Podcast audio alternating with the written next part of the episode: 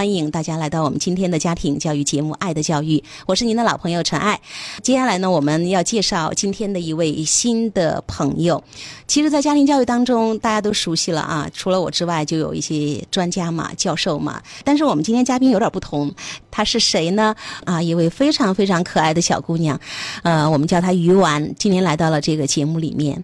一个十九岁的女孩，讲述她整个成长的这个故事，当然也包括她的爸爸妈妈的成长。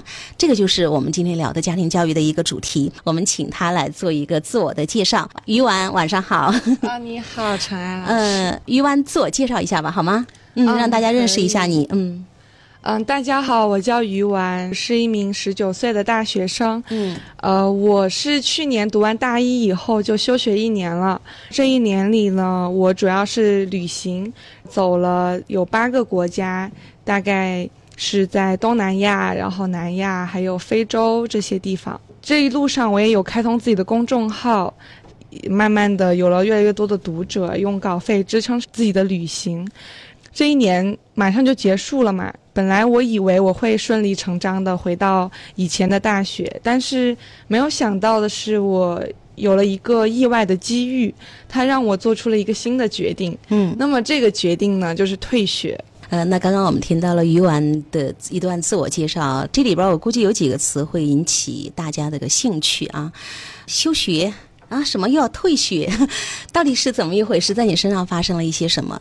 所以我做家庭教育嘛，我今天就特别想请到你，用一个孩子的视角，哎，让大家，尤其是我们的家长朋友们看一看这些是怎么一回事儿哈。我希望今天能够一一的把它给呈现出来。我们家的故事呢，是要从我高中的时候说起。高中的时候，对，嗯也就是我十七岁的时候，两年前，那个时候呢，其实我爸爸妈妈在我高一高二的时候非常非常的严格。就是高一高二的时候嘛，我除了学习不能做任何事情。我想要做志愿者，我想要参加什么活动，做主持人，我爸爸妈妈永远都是不可以。嗯除了学习，任何事情都不可以。呃，我就举个例子吧，好就是关于课外书的事情。嗯、有一个星期天，我从早到晚看那个《简爱》，晚上我爸爸妈妈回来就问你今天一天都干了啥？我说我看了一天的书，然后他们就说你为什么要看《简爱》？你为什么不学习？我说因为老师布置的，其实我说了谎，嗯老师没有布置。然后结果他们就打电话问老师，老师说没有啊。然后这个时候我爸爸就生气了。他就拿出了衣架，把它拉成了一条直线，就啪啪啪就把我给狂揍了一顿。嗯其实我说的很轻快，但那个时候是很痛苦的。然后我当时就觉得，我爸爸妈妈他们真的爱我吗？因为他们一边打我，一边要用全世界最恐怖的语言来骂我，他们就觉得你不务正业，你为什么看课外书这样子？所以我洗澡我都不敢打沐浴露，因为我摸着我的伤口，我觉得好疼。我说我爸爸妈妈真的爱我吗？他们为什么要这样子骂我，要这样子打我？所以那时候我很痛苦，直到我们家有一个转折点发生以后，嗯，我我们我我度过了我我高三最快乐的一年。其实刚刚于婉你有讲到哈，就是在高中的高二的时候，因为学业的紧张，所以爸爸妈妈会认为所有的时间都应该用在学习上面。嗯当你看《简爱》的时候，爸爸妈妈其实是非常抓狂，嗯所以爸爸会有那样的冲动来打你哈。嗯，其实我们在家庭当中可能都会看到这样的一些个家庭养育孩子的一种方式。我曾经就是有一个同事，他跟我讲。他当时也是在学习的时候听周杰伦的歌，自己辛辛苦苦凑的钱、攒的钱，然后去买了一盘磁带，被爸爸妈妈发现之后，也是把磁带给摔坏，然后下跪要承认错误。那你说到了高三的时候，你反而发生了一个惊人的转变，变得特别的快乐。其实我就想把这样的转变呈现出来，这是源于什么？就是我在嗯高三上半学期的时候，嗯经历了就是我高中最低谷的一个时期，结果我的成绩就持续下滑，一直掉到年级五六十。这个时候我爸妈又着急，又开始给我施压，说：“哎，你成绩怎么下滑了？你赶紧把成绩抓上来呀！”可是我有苦说不出，我觉得很痛苦嘛。我唯一的快乐时光是在书店。哎呀，要是能找到一本解脱我的书就好了。我没想到我真的找到了，是李雪的《当我遇见一个人》，我就把它买了，不敢带回家嘛，我就在教室里把它看完了，我就趴在课桌上，痛哭着看完的。我用两天的课间时间，就一一边痛哭一边看。我觉得这本书简直就是写给我们家的。我就想着，哎，我冒着生命危险，我也要把这本书给我爸爸妈妈看，因为看起来的那个经历还在哈。我就想，哎，我怎么样跟我爸爸推荐呢？因为他不允许我看课外书，但是我偷偷看了，这是一个需要去平衡的问题。对，所以呢，我当时真的是头脑风暴，想了特别久。我觉得我决定一定要分享这本书。当时就非常诚恳的跟我爸爸说：“我说爸爸，我知道你不允许我看课外书，那么，嗯，我现在还是鼓起勇气，想要跟你分享这么一本书。这本书我是哭着看完的，嗯，然后因为我知道其实你和妈妈也很痛苦。”嗯，所以我们家的关系才会这么的紧张，然后我也这么的痛苦。我知道你们已经开始反思了，我想这本书也许有我们家想要的答案，我已经找到了。嗯，你想找到吗？我想非常诚恳的推荐给你，我特别特别希望你能看一看。我请求你，你你能看吗？当时紧张吗？跟爸爸说这番话的时候，挺紧张的。呃，但是表达这么流畅的，对，嗯，因为真心话，太想让爸爸妈妈看到了。对对对。所以我爸爸后来就把那本书给接下了，然后两天之后，我们家又在饭桌上，他把那本书拿了出来，说：“我看完了。”我当时正在吃饭，我就不敢抬头看他，我就低着头就跑跑跑跑跑。其实我耳朵已经竖起来了，然后我爸爸的声音突然变得特别温柔，他就说：“芳儿啊。”然后我听到我就哎呀又紧张了一下。他跟我说了这辈子他都没跟我说过的三个字，啊，这辈子啊，对，他说对不起，因为。哦，当时他刚刚说完这三个字，我眼泪瞬间就砸碗里了，就是，就啪，就是想都没想，就那一瞬间就流下来，然后我就开始痛哭，我就抱着那个碗，就就就呜咽，然后可能就哭了五分钟，就是完全说不出话，因为我爸爸他很高大，他曾经当过兵，就是我跟他沟通哈，就不论是我对还是我错，永远都是我他他对对，永远都是他对，高高在上的，嗯，对，因为只要他声音一提高。他衣架一拿出来，然后什么手一拿出来，他就赢了，因为我一定会说不要打我，我错了，对我错了。所以呢，他当时跟我说完了对不起以后，所以你当时用了一个词，你说我这一辈子，其实你那个时候还是十十七岁，对对对，对十七岁，但是你说我这一辈子从来没有听说过，所以我觉得这三个字好沉重。哎，我觉得这个变化其实很奇妙，一本书，但是这个奇迹就是发生了，爸爸就是变了，而且这三个字就说出来了。后来我高三就开启了放风模式，这个放风是怎么样的一种状态？嗯，我爸爸就是他以前叫我起床是那种，文芳。老子喊第二声了哈，然后第三次老子就不是动手了哈，然后就就就不是动嘴巴了。嗯，然后呢，结果后来他喊我起床，每天早上我都是含着眼泪起床的。但是后来他就是那种，宝贝，快太阳出来了，然后快起床了。哎，你知道吗？就是鱼丸，我听到这儿的时候，我有一个特别特别的感受。嗯，我觉得就是爸爸的那个状态真的改变的好快。对。嗯，这个让我觉得不可思议，所以我觉得巨大的幸福有点把我都砸晕了哈。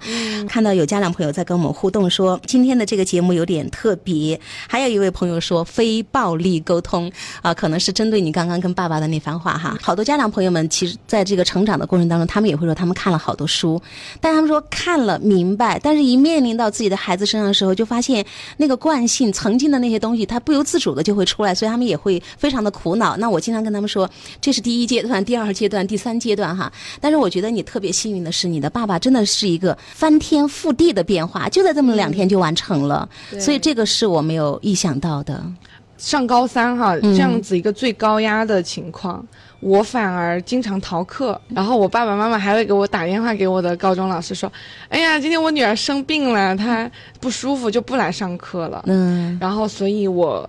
嗯，高高三经常逃课，然后经常逃课，对，然后学校发的卷子我也不写，嗯，我就我觉得我爸妈问我为啥不写，我说那些卷子出的太烂了，然后写更有好更好的卷子，因为老师讲课也讲那些卷子，我就不用去听课了嘛，我就自己写自己复习，然后甚至我还代考，就是我可能有半个月完全没有去学校，每天早上我爸就陪我去跑步，我们去感受大自然，去看日出，然后在大自然里面去。嗯，放松自己。我爸爸觉得我女儿自由快乐最重要，以前我说我要看电影，就是哎不要去了，朋友找我玩，哎呀不不能去和朋友玩，去图书馆。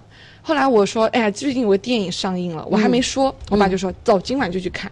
我说作业还没写呢，他说，哎呀，作业什么时候都可以写嘛。反而哈，我的成绩就大家可能很好奇，那我是不是就沦落了呢？其实没有，反而我的成绩一下子就上来了，我噌的一下就上到前十了，因为我是完全用自己的方式去复习的。就是我了解我自己，所以我找到适合我的方法。我知道你也看了银河补习班，啊，是的，是的。就是在这一段经历当中，你跟马飞是一模一样。对。那他的爸爸其实不太赞同他把所有的时间花在这个叫。海量的作业里面，把所有的时间给占满。爸爸更愿意他去，我们诗意的表达就是闻见一朵花的香气，那让他孩子能够有这样的一些真实的体验，然后带他去看航天展，从一个学渣逆袭到前十。大家会对电影说，毕竟是电影嘛，还是艺术化嘛？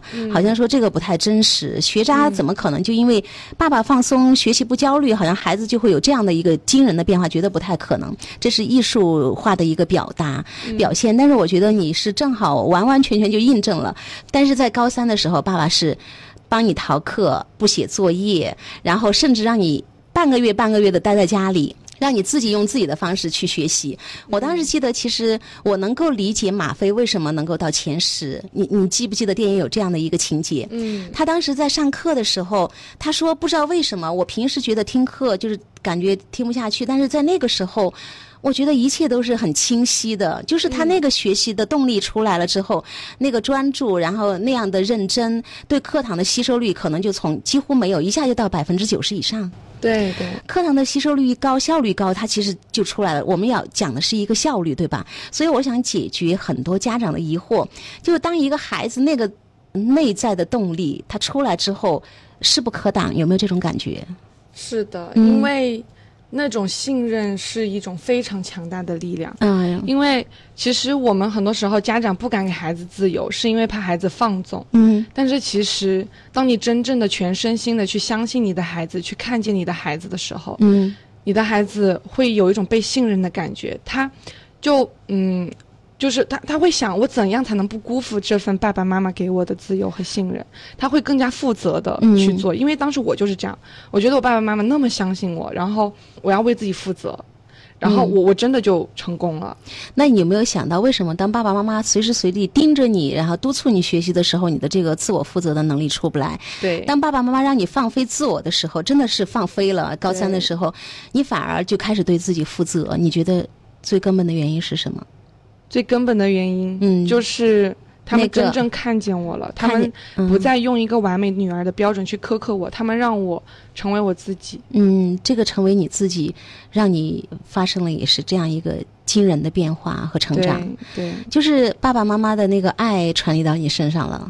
对，每个人都想成为自己。嗯，那聊到这儿的时候呢，看到有家长朋友依然在聊哈，他说，嗯，被看见的孩子就是最幸福的。是的，那这个被看见，你能不能就是你可以再说的详细一些，跟更多的家长朋友聊一聊这种感受？嗯，因为我爸爸妈妈脑海里。一直有另一个女儿，那个女儿是完全标准的、完美的，成绩好，多才多艺，然后特别自律，对，大方自律，然后嗯是严格要求自己，对对对。但是我呢，想要相反，就有时候我会想玩游戏，嗯，然后我会偷偷的借他们的手机去聊天呀，然后看电影呀，看综艺呀，然后他们就老想把我掰正，你不能看，你要做完美女儿。然后，但是其实我就是一个普通人，我不是完美的，我有缺点有优点。可是似乎他们只爱那个有优点的我，嗯，而不爱那个有缺点的我。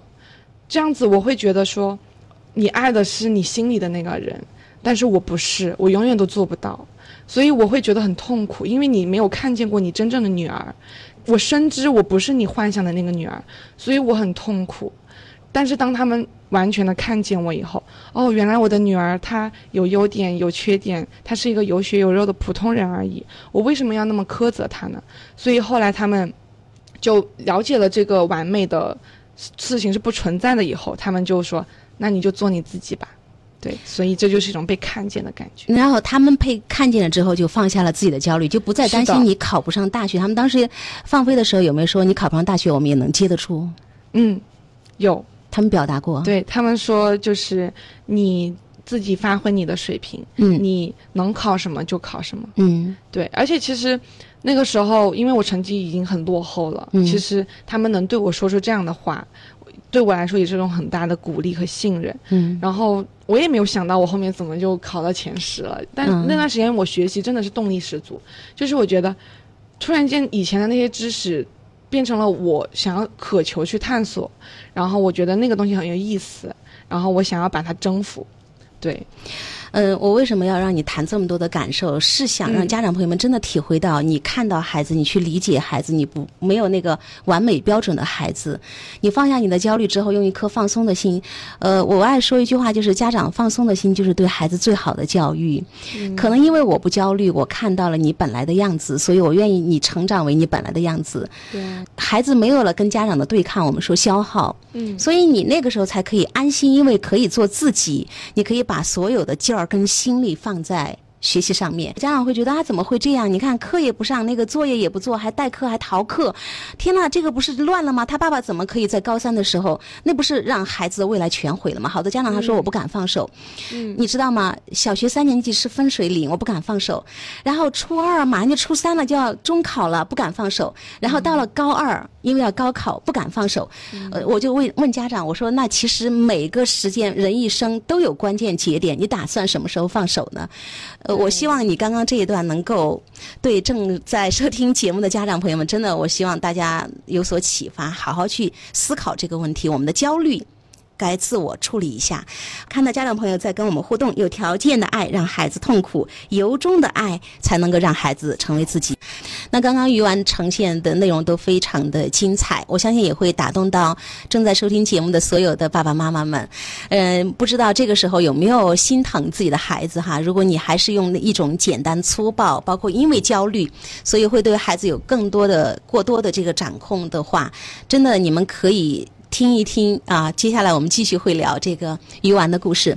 那鱼丸，我想知道，就是在高三的时候这么放飞自我的情况下，最终你是考上了一个什么样的大学？你的成绩呃到了年级前十，那么高考是一个什么状况嗯嗯我是考了六百一十六分，啊？然后考到了广东的呃广州的重点大学，对对对，嗯那考上了之后，我们刚刚知道哈，在节目一开始你有一个自我的那个简介，你先是休学，嗯然后现在是做了一个决定退学。嗯那我想知道又发生了什么？就是照理说，你放飞自我，找到了那个内在的学习的这个动力了哈，嗯然后又有这么样的一个好的呈现，一个结果，就是家长们其实都非常关注那个结果，这个结果看起来也是皆大欢喜的。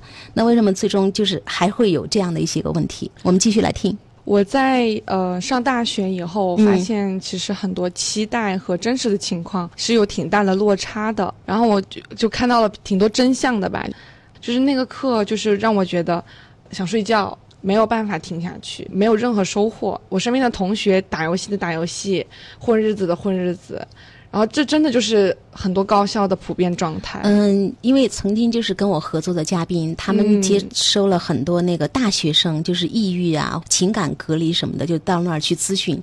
他们说，最终出问题很多的就在高中跟大学，所以你看到了整个这一切，就是跟你的那种想象，你觉得有巨大的落差。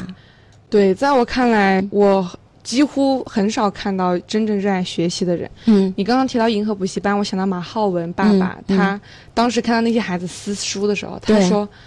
看到他这些孩子撕书，我突然开始担心一个问题：这些孩子真的热爱学习吗？难道他们的学习生涯就真的在这里结束了吗？对，其实好多人真的就真的就结结束了。。大学就是他们开始，嗯大学就是因为家庭爸妈不在了，嗯唠叨的爸妈不在了，然后就天天打游戏，天天混日子。很多学生真的是这种情况。这种情况呢，其实，嗯、就是让我也觉得很迷茫，说我到底到了一个什么地方？嗯，好的，暂时打断一下于婉哈，就来结合这个银河补习班。嗯，其实我有一个特别大的感受，就是当后来啊马飞是考到了全年级前十，被这个学校留下来了，就是那个教导主任嘛，他说你能不能够不要去读北航，好像是一个航天学校哈，就当个飞行员嘛，他觉得他能不能就是继续考状元，成为一个状元，读一个最好的重点，为学校争光，也为你自己争光。可能你读的那个飞行学院，它其实没有什么大的名气，这个平台不够高，所以我当时就在思考一个问题哈，你看。就是所有的老师跟家长，他们会觉得你读一个重点大学就有一个好工作，好像你的人生就是这样。但他不知道，他成为一个飞行员不是一个小小的飞行员，他是要到宇宙、到太空的。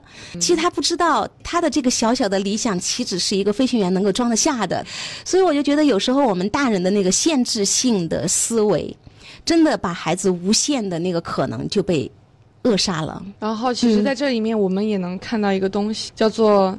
自私，我们有没有想过，他的这句话其实映射了我们很多家长，甚至很多老师，他的一个最终的目的。他的目的不是让孩子去成为他自己，让孩子有个美好的人生，嗯，而是我想要名誉，我想要你给我带来光荣。啊，于婉你走进大学之后，看到同学们的这样一个状况，跟你向往的大学也有一定的这个落差哈，这样的一个反差的呈现，所以你就是因为这样，你想休学吗？这是其中一个原因，嗯，当然也有一些我和爸爸妈妈之间还没有完全根除的一些矛盾。那么在那个时候集中爆发，因为我也是自己到突然到一个大都市，因为我家是小城市嘛，然后我也有很多压力，很多需要适应的东西。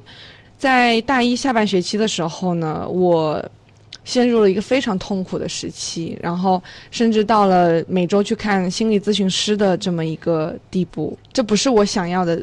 热爱学习的地方，我在这里没有任何的热爱，甚至我被消耗殆尽了。那么这个时候我又开始迷茫了，这真的是我想要的吗？毕业证、资格证书，好像已经成为了最后的动力了。可是我不想仅仅为了这两本东西荒废我的四年。我当时嗯，就是大一结束以后嘛，我先是去了一次澳大利亚，是跟着学校的一个活动去到澳大利亚去游学，去另一个学校去。参观，因为我大一成绩挺好的，得到了这么一个公费的机会去到澳大利亚。然后我在那里，我发现原来我的英语挺好的。以前的老师都说，哎，你口语不行，你这儿不行那儿不行，你以后跟外国人没法交流。但是我自己到了国外以后，哎，我发现我跟老师可以自如的交谈。当时临近开学了嘛，假期快结束了，然后我就又开始焦虑。后来我就听说了有休学这种东西，嗯，说那么。我可以晚一年再回到学校嘛，所以我就跟爸爸妈妈说：“我说爸爸妈妈，我现在还没有做好准备，然后我可不可以休学一年？”他们说：“那你休学去做什么呢？”我说：“我不是一直有一个世界旅行的梦想嘛，而且之前我的英语能力也得到肯定，然后我就提出了这个解想法。我妈妈是稍微开明一点，没过多久就答应我了，但是我爸爸他就是完全不跟我说话了，就是不可能，没得商量。”我们一家人在饭桌上坐下来，然后我做了非常充分的准准备，嗯，就是我休学的理由，我的计划，我给了很多的这个解答了他们的疑惑，然后在饭桌上我们辩论，然后他提问我回答，最后我爸爸觉得，哎，这这小子做的准备挺充分的，因为他担心的问题就是安全还有经济。当时我才十八岁，然后一个女孩子，嗯，因为我自己是在十七岁高中毕业的时候自己有旅行过，但是是在国内，然后他们当时就已经觉得是一个壮举了。结果现在我说我要出国，我家其实经济很一般的，然后也没有什么多的钱，所以呢，我就说你们就先拿我明年的学费给我用。先给我一个基础资金，然后我边旅行边写文章，我后面赚了稿费，我就不用你们的钱了。然后我说最坏的打算呢，就是我没有稿费，这笔钱花完以后，我就去打工。最后呢，我就说服了爸爸。对对对，我就一个人坐了火车回广州，然后办了休学手续，又到了成都，然后我的第一站就是在三幺八川藏线上搭车。嗯，其实这一第一站就够吓人的了，就是。搭车在荒无人烟的路上边走边搭车，然后当时我是带上了无人机，然后我的手机，所以我就一路航拍，然后把我的经历剪成视频，开始了这么一段呃旅程。所以三幺八川藏线就是我的第一站，第一站哈。对，然后你是整个旅行时间花了多久？就是一年的时间。十月走川藏线，然后到。今年的七月结束的。我们来看一看鱼丸去去看世界啊，整个样子的这个状态。他自己做了一段非常精美的、精彩的这个视频，大概有四十多秒。二零一八年九月，十八岁的我向学校提交了一份休学一年的申请。在那之前，我和所有的大学生一样，每天在宿舍楼和教学楼间迷茫的穿梭。后来，我做出了休学的决定，独自去看看这个真实的世界。我在非洲孤儿院做过支教，独自在川藏线上徒搭，在拉萨天堂时光做义工，在喜马拉雅山南麓徒步登雪山，在斯里兰卡坐海边小火车，在海南岛环岛骑行，在博卡拉用滑翔伞作为自己的十九岁生日礼物。我不是富二代，家里条件一般。我通过自己的努力，用写作和摄影养活了自己的梦想。我是十九岁的追梦女孩鱼丸。接下来的旅程会有你的陪伴吗？嗯，家长，我这个时候看到大家也在热烈的讨论当中哈。世界那么大，我想去看看，为你点赞啊！这个家庭会议开的可真好啊。嗯，还有这个就是三位朋友说，现在的孩子很有主见，说十九岁能够这么有想法，真的是太棒了。今天晚上听了你的分享，我对做自己的理解又更深刻了。谢谢你，于婉，今天的分享真的非常的精彩。那刚刚我们有看到你这四十秒哈，嗯，做的这样的一个视频。滑翔伞是你在那个天空翱翔的时候给自己十九岁生日的一个礼物。对，当时我写了一篇文章，叫做《今天这片天空来之不易》。其实主要就是想谢谢爸爸妈妈，因为那片天空也是他们送给我的。哪一种爱对孩子更滋养？嗯，看到还是有很多家长朋友在讨论哈。鱼丸他们说，爸爸妈妈应该更感谢你，因为你让他们觉醒，让他们知道怎么做更好的父母。这是我们可爱的家长朋友们他们的一些个讨论。那么在这一。一年的看世界的过程当中，啊，你做了那么多的事情，整个的旅程当中，说一说你的心得收获吧。就是我以前写过一篇文章，叫做“嗯，坏心情也是旅途中的一部分”，我都能从当中有收获、有启示。然后还有遇到的很多的人，我的接纳度变高了。而且，其实我最大的、最大的收获就是我学会爱自己了。在旅途过程当中，我得到了彻底的疗愈，我以前的困扰、苦恼都不在了，我不需要再看心理咨询师了，嗯，因为我已经完全的成长起来了，找到了自己，对对对，嗯这个是让你特别幸福的一件事情。然后你又开始了，你要提出退学。是的，嗯，这个呢是要从一条微博说起。啊，是我在马来西亚的时候，那天我刷微博，我非常关注尹建莉，他也是一个，我也喜欢他，对他也是一个中国著名的教育家。他的微博里面就有写到，英国下山学校是教育史上的丰碑，嗯在我们中国也有一所这样的学校。我说，哎，这个学校中国也有啊，然后我就很感兴趣，因为它就像窗边的小豆豆里的巴学园一样。对对，所以呢，我就说必须得去看看，然后就赶紧联系尹建莉，说你能不能把那个校长的微信发给我？他就给我发了副校长的微信，然后我就给那个校长写了一封信，他看了以后就说，嗯，你来，然后我们欢迎你。去了以后呢，我就遇到了一个非常意外的机遇，嗯，就是他们的校长是专门做留学的，他愿意给我提供一个资源，让我去美国留学，而且有非常可观的奖学金，且是美国第一梯队的文理学院，而且你要可以在那个地方做助教，自己先挣工资，然后就是你接触到了之后，你突然发现这个地方可以让你找到。那种热血，对那种激情，你发现不一样了那个气氛啊。对，因为它是一个非常特别的学校，在这里你可以感受到爱与自由，有能量的流动。明晰了这个未来的规划，你打算走这样的一条路，所以彻底提出了退学。那这个时候，爸爸是不是又需要一段时间来消化一下？是啊，我当时说我要留在这个学校，然后我还要出国的时候，听到退学这两个字嘛，因为退学这个字好像永远都是。差生，在他看来，我退学的这个决定就是一个炸弹，会把我的前途给炸翻。对，到后来吧。又开了一次家庭会议，是的，我们针对这个事情辩论了很多次。你又详细的一条一条的就罗列出来，舌战群雄，就是面对爸爸妈妈。嗯，对我的理由，嗯，首先从资源上来对比我原来的学校和现在的这个地方，然后还有一个就是我我的未来，他们能够给我的未来是不一样的。逐一逐一的，你又打消了爸爸的很多顾虑，而且爸爸这次、妈妈他们这次是亲自到成都来，是详细的把这个未来的规划又了解的更仔细。他们现在也同意你做。做出退学的决定了？以前可能是同意加点犹豫，但是现在是百分百同意，百全力支持。全力支持了。对，看到我们的家长朋友说，你的生命是如此的绽放，呃，十八岁精彩的人生真的是太厉害了。其实你已经十九岁了哈，过完了这个生日，对对所以你的这个生命之花目前正在绽放，今后会越来越美。因为我们节目时间到了，最后的二十秒，送给所有正在收听节目的爸爸妈妈们一句话吧。好，我特别想说一句话，也是我对爸爸妈妈说过的一句话，嗯就是、你们一开始不答应我是因为爱我，谢谢你们答应我，因为你们明白了如何更好的爱我。所以希望家长朋友们学会如何更好的爱自己的孩子。非常谢谢鱼丸，太精彩了，谢谢大家，再见。